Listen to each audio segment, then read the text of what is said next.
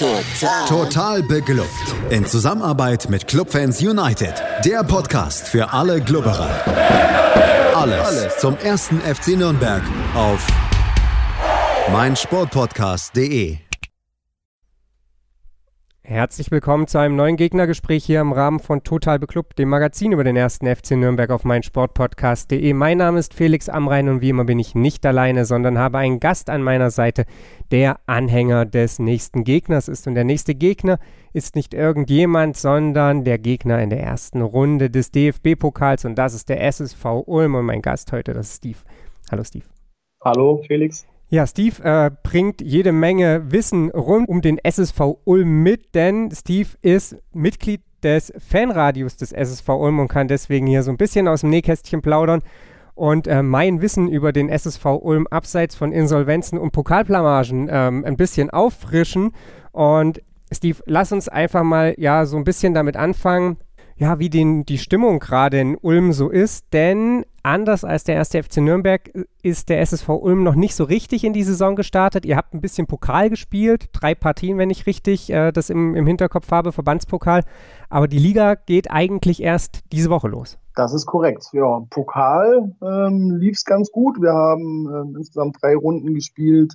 Unter anderem ähm, einmal in Nussblingen, wird wenigen Leuten was sagen. Danach haben wir ja die nächste Runde gespielt und dann auch letzten Endes jetzt in Friedrichshafen gegen den VfB Friedrichshafen, haben da eine gute Tordifferenz erzielt. Ich glaube 25 zu 1 Tore erziel, äh, gemacht und ja, lief ganz gut bislang. Mit einem neuen Trainer an der Seite. Ja. ja, neuer Trainer hast du angesprochen, gerade eben schon. Ähm, auch der wird wohl den wenigsten etwas sagen. Dabei ist Thomas Wörle, jemand, der durchaus Meriten im deutschen Fußball sich verdient hat. Äh, vielleicht willst du einfach dazu kurz zwei Sätze erzählen. Ja, die Verpflichtung des Tom Börles ähm, war sehr überraschend für viele. Wir hatten eigentlich andere Namen auf dem Zettel. Da standen auch so Namen wie, also wie, wie ähm, äh, Dirk Lottner oder auch ähm, äh, Pele Wollitz auf dem Zettel bei uns als Fans. Ähm, ja, dass dann Tom Börle das geworden ist, ist natürlich sehr überraschend, aber ich denke, das wird eine interessante Verpflichtung gewesen sein, die der, der Markus Thiele gemacht hat. Und ich denke, der wird uns viel Freude bereiten in der neuen Saison. Ja, Herr Wörle ist vor allem deswegen kein unbeschriebenes Blatt. Ich habe das gerade eben ja schon so ein bisschen angedeutet, weil er beim FC Bayern München im Frauenfußball sehr, sehr erfolgreich war in den vergangenen Jahren Pi mal Daumen zehn Jahren, ähm, hat den Verein, glaube ich, vor zwei Jahren dann verlassen und äh, dort auf jeden Fall Erfolg gehabt. Erfolg ist sicherlich auch das Stichwort, denn den soll er im Ulm eben auch haben. Ihr habt euch nach dem, man möchte sagen, hundertsten Anlauf jetzt in den letzten Jahren wieder etabliert bei euch in der Regionalliga Südwest, aber es fehlt eben aktuell so ein bisschen der nächste Schritt oder fe fehlte in den letzten Jahren so der, der nächste Schritt, der dann eben in Richtung Aufstieg gehen soll. Äh, Thomas Wörle soll das jetzt letzten Endes möglich machen mit einem Kader, der auch so ein bisschen verändert daherkommt. Äh, wie zuversichtlich bist du, dass es jetzt klappt oder schwingt da irgendwie auch die Angst mit, dass Erwartungen in Ulm ja vielleicht größer sind als das, was geleistet werden kann? Ja, ich glaube, mit der Verpflichtung von Tom Börler haben wir einen guten Schachzug gemacht. Ähm, ich meine mal unter anderem mit Holger Bachthaler, ähm, der den Verein natürlich sehr, sehr stark professionalisiert hat. Ähm, letzten Endes, was der ausschlaggebende Punkt deswegen bezüglich, bezüglich war, dass Holger Bachthaler gehen musste, kann ich keine Eindrücke oder keine Auskunft darüber erteilen. Das ist einfach so.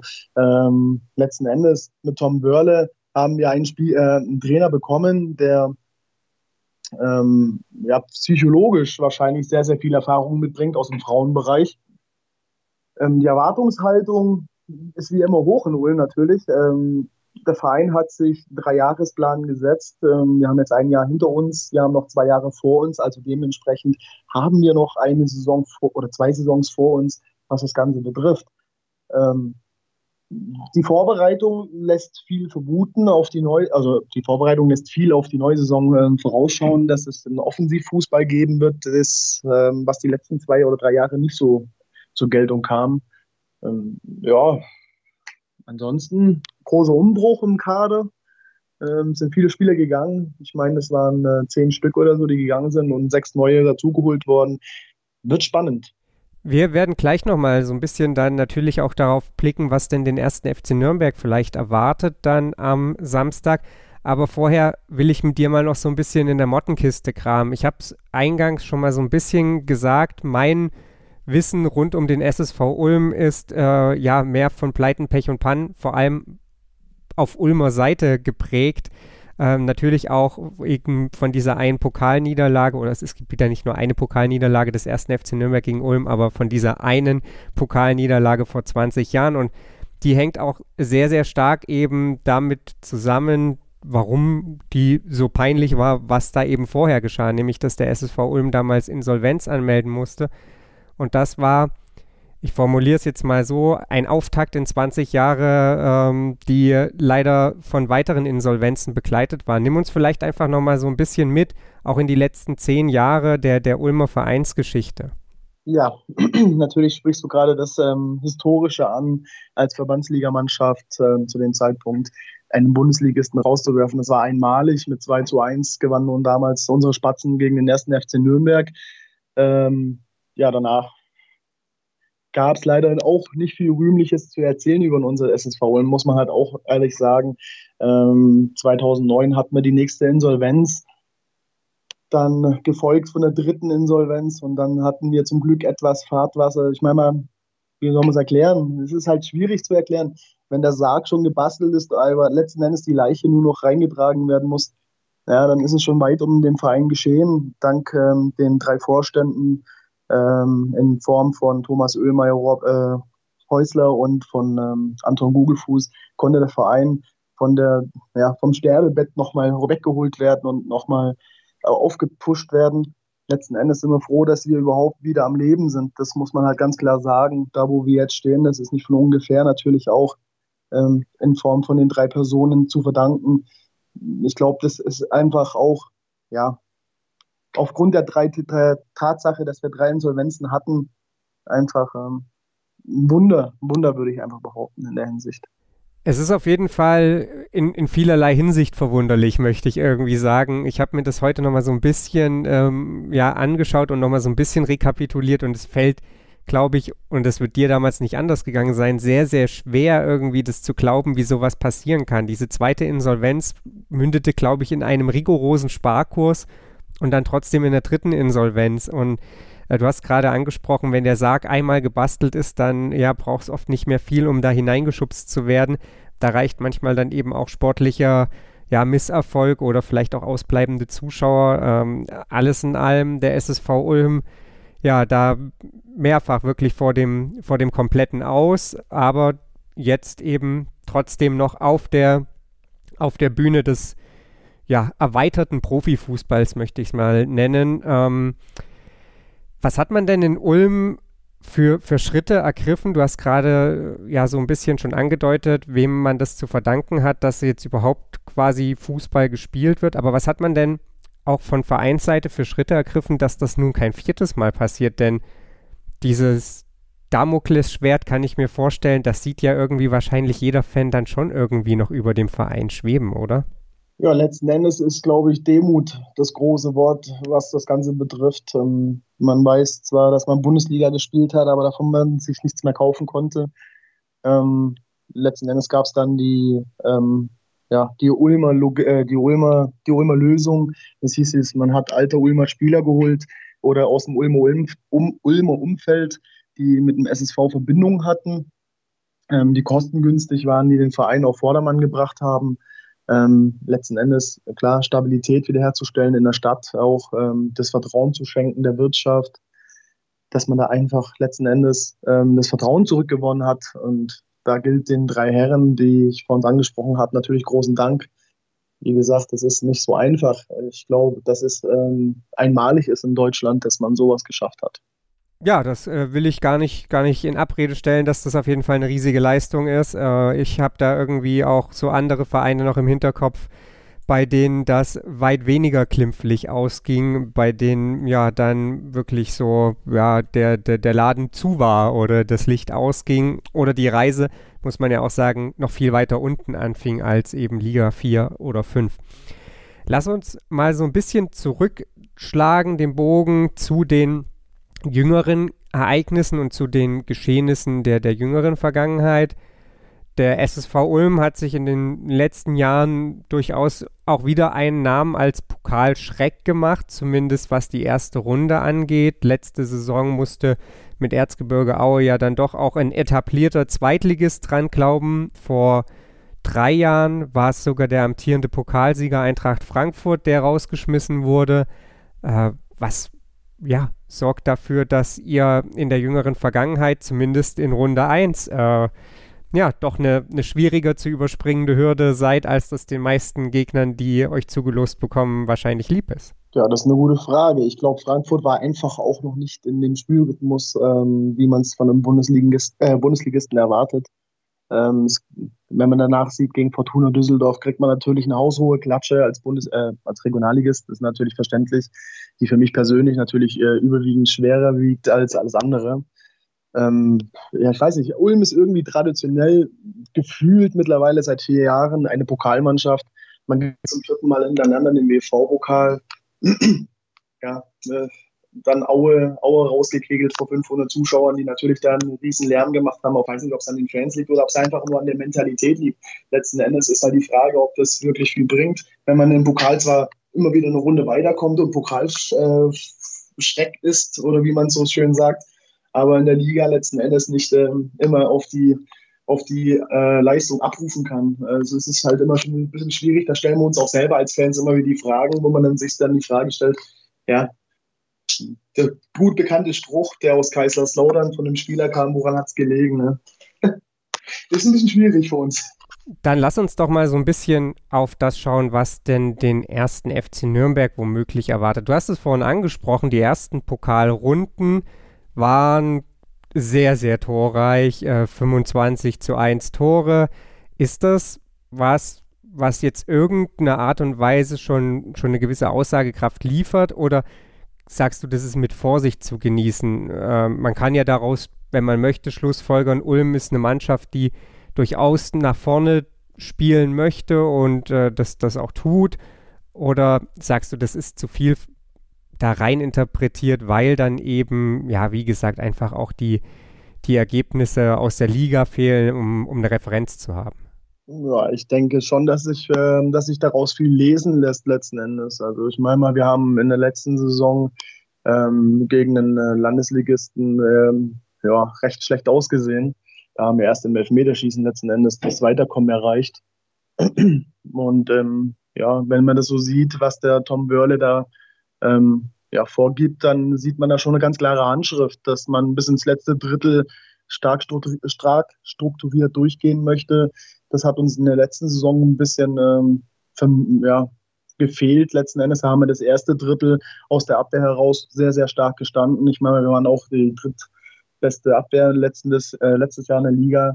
Ähm, Im Mittelfeld sah es auch sehr, sehr stark aus, aber letzten Endes die Durchschlagskraft in der Box, die hat uns letztes Jahr enorm gefehlt. Ähm, ein paar Beispiele zum Beispiel zu erwähnen wäre jetzt Sonnenhof Groß Asbach, wo wir vier oder fünfmal im Abseits standen oder wo wir einfach auch gegen Kassel äh, oder Freiburg, wo man dann äh, 400, 500-prozentige einfach liegen, hat, äh, liegen lassen hat. Ja, äh, Kaltschnäuzigkeit, die ist definitiv mehr vorhanden als in der letzten Saison, zumindest jetzt in der Vorbereitung beziehungsweise in den WV-Pokalspielen, die wir bislang bestritten haben. Ja, Kaltschnäuzigkeit, das ist sicherlich auch was, was es dann am Samstag brauchen wird. Wenn man sich den Kader der Ulmer anguckt, dann ist man, glaube ich, als jemand, der wenig in, in dieser Liga unterwegs ist, nicht so, ja, dass man da mega viele Spieler wiedererkennt. Einer, der sicherlich da reinfällt, ist Anton Fink. Aber als Nürnberger gibt es natürlich noch jemand anderen. Robin Häuser spielt für den SSV Ulm und das seit ziemlich genau einem Jahr, wenn ich es richtig im Kopf habe, hat letztes Jahr dann um die 40 Spiele für Ulm gemacht. Ähm, wie ist Robin Häuser denn in Ulm angekommen? Also ich muss sagen, Robin Häuser hat sich hier wunderbar integriert in der ganzen Mannschaft. Ähm, ist für mich auch einer der ausschlaggebenden Punkte, was im Mittelfeld betrifft. Ich glaube, der FC Nürnberg, erste FC Nürnberg hat hier ähm, vielleicht auch ein bisschen ja, fahrlässig reagiert. Ich hätte ihn, er hat auf alle Fälle die Ansätze, mindestens in der dritten Liga zu spielen letzten Endes. Ähm, ist ein Kämpfer, ist ein Ackermann. Also wie gesagt, der Junge, der geht voran, der nimmt auch das Zepter in die Hand, spielentscheidend ist er definitiv auch teilweise. Gibt er die Bälle so schön rüber, dass man die Bälle einfach nur, einfach nur nach reinnageln muss ins Tor. Also wie gesagt, was der FC Nürnberg da fabriziert hat, scoutingmäßig, das ist mir noch nicht ganz äh, bewusst. Da geht es Menschen wie Leuten, also da stehst du nicht alleine da. Nicht unbedingt vielleicht im Fall von Robin Häuser, aber dass wir Spieler abgeben, die dann woanders durchstarten, das ist nicht so super ungewöhnlich, würde ich behaupten. Ähm, mal gucken, wie sich das weiterentwickelt.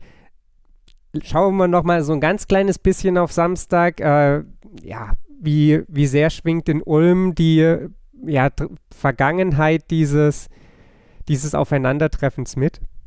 Ja, ich denke, der, der Clubfan ähm, wird die Pokalergebnisse der letzten Jahre mal äh, gesehen haben, auch vor 20 Jahren. Der Club tut sich ähm, zumindest was Statistik betrifft relativ schwer gegen Ulm.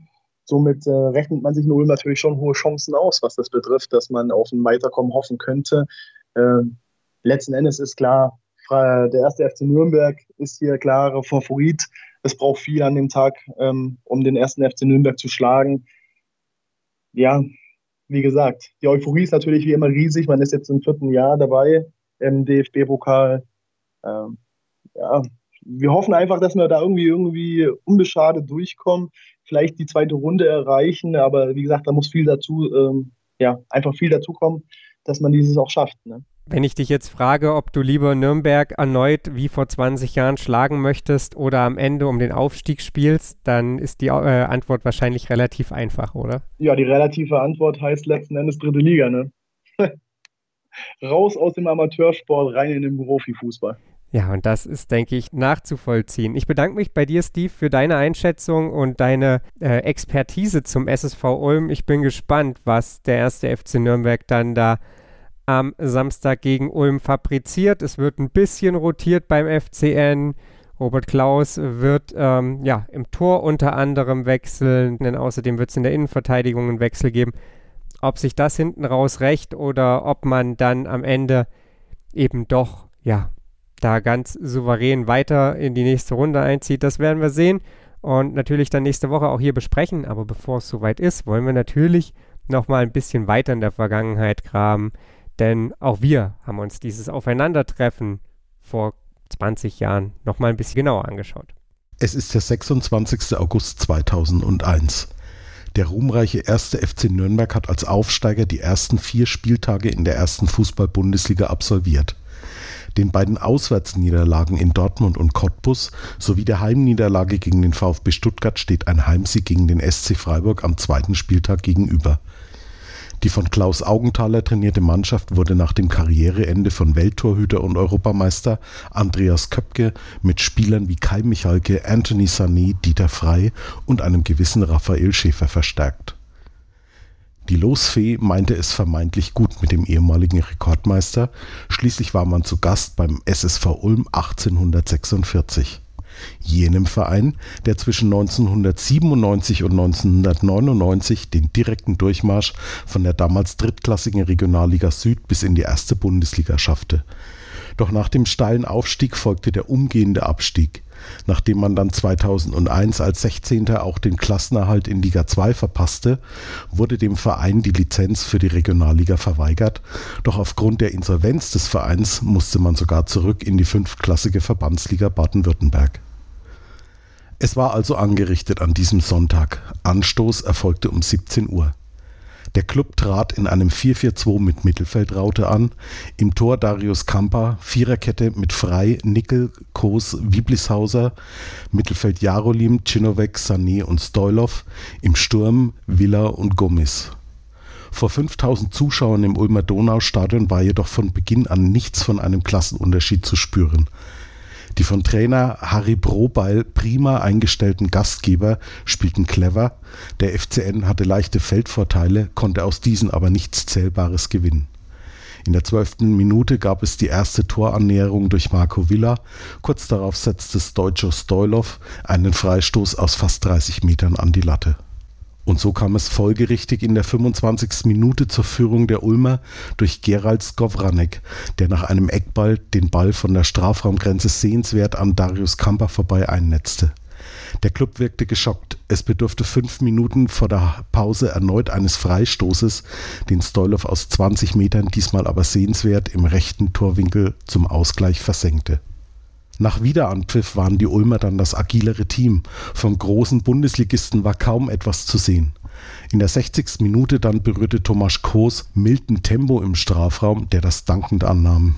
Schiedsrichter Thorsten Kienhöfer pfiff Strafstoß. Das Ulmer Urgestein Dragant Kulja ließ Kamper keine Chance und brachte die Spatzen wieder in Führung.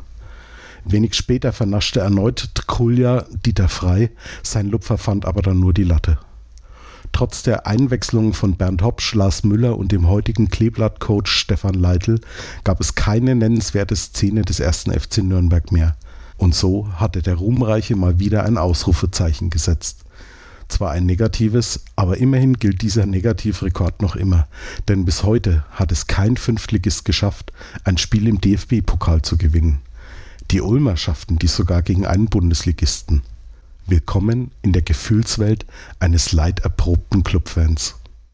Markus Schulz mit einem Rückblick auf unrühmliche Pokalgeschichten des ersten FC Nürnberg. Aber das soll nun erstmal ruhen. Wir blicken, wie gesagt, am Montag dann wahrscheinlich wieder zurück mit der Analyse und dann hoffentlich mit einem erfreulicheren Ergebnis hier bei Total Beklubbt. Wenn ihr Anregungen, Kritik oder sonstiges habt, dann lasst es uns natürlich gerne wissen auf Facebook, Twitter oder Instagram. Und ansonsten, ja, bleibt mir nur zu sagen, abonniert den Podcast und dann hören wir uns nächste Woche wieder hier auf meinsportpodcast.de. Total. Total beglückt. In Zusammenarbeit mit Clubfans United. Der Podcast für alle Glubberer. Alles, Alles zum ersten FC Nürnberg auf meinsportpodcast.de.